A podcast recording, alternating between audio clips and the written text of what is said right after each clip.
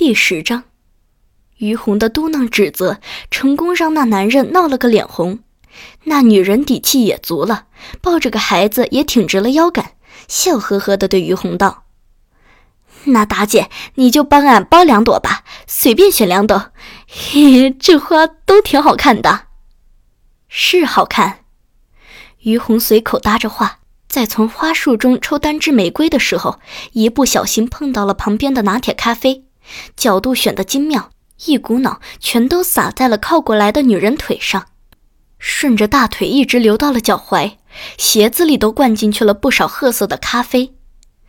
于红一看出事了，忙着急地从收银台后走了出来，手中拿着两张薄薄的面巾纸，看似很是惊慌的模样，帮忙擦拭着。哎呦，对不住，对不住！你，哎呀，真是！那女人立刻失了先前的和善，气恼地抖着腿。于红的手法根本没有帮她把裤子上黏糊糊的水渍擦干净，反而裤子湿哒哒的范围更扩大了。可是碍于抱着手里的孩子，自己着实不方便弯腰去亲自擦拭。于红也适当站起身，顺势从女人怀里接过孩子。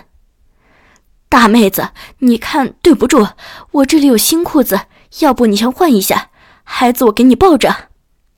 孩子被于红夺走，那女人怀里一空，想立刻去抢回来，可见苏黎没有什么异样的反应，她也确实该先换一条裤子合适，又埋怨了两句，见于红掏出来的是新裤子，才稍稍满意的拿到一边更换去了。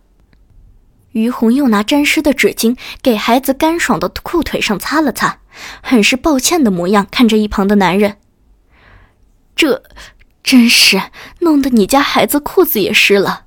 待会儿我家小孙子来，让他换给你家孙子吧。男人一向不管抱孩子的事，但不想让于红这个外人碰，正打算接过来，可又听到他再次提起小孙子。男人动了心思，装作不耐的样子，埋怨咒骂了一声“麻烦”，便自顾坐到超市门口位置休闲去等候。或许等那个小孙子到了，还可以趁机再赚一笔。于红紧张地呼吸着，借着抱孩子的动作为掩饰，悄悄看了一眼墙上的钟，只要再拖一会儿，却不想一声明显的“嘀呜嘀呜”就从不远处的街道传来，并且由远及近，速度很快地朝这边靠近。顿时，超市里面的三个人俱是变了脸色。休息椅上还做着美梦的男人，立时坐起身子来，凶狠毒辣的目光一扫，一下扫向于红。那个女人亦是从湿哒哒的裤子上转开注意力，全都集中到于红身上。压力山大呀，根本没有再解释周旋的机会。于红索性抱着孩子，直接朝着库房冲去。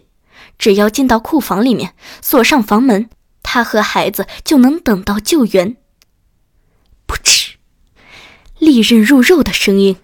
先是听到声音之后，于红才反应过来背脊上的疼痛，可是脚步不敢停顿，还差一步就可以到安全的地方了，起码怀里这个孩子安全了。于红不知哪里来的力气，抱着孩子冲进库房，并且回身一脚就踢飞了朝他扑过来的男人，一气呵成的锁上了库房门。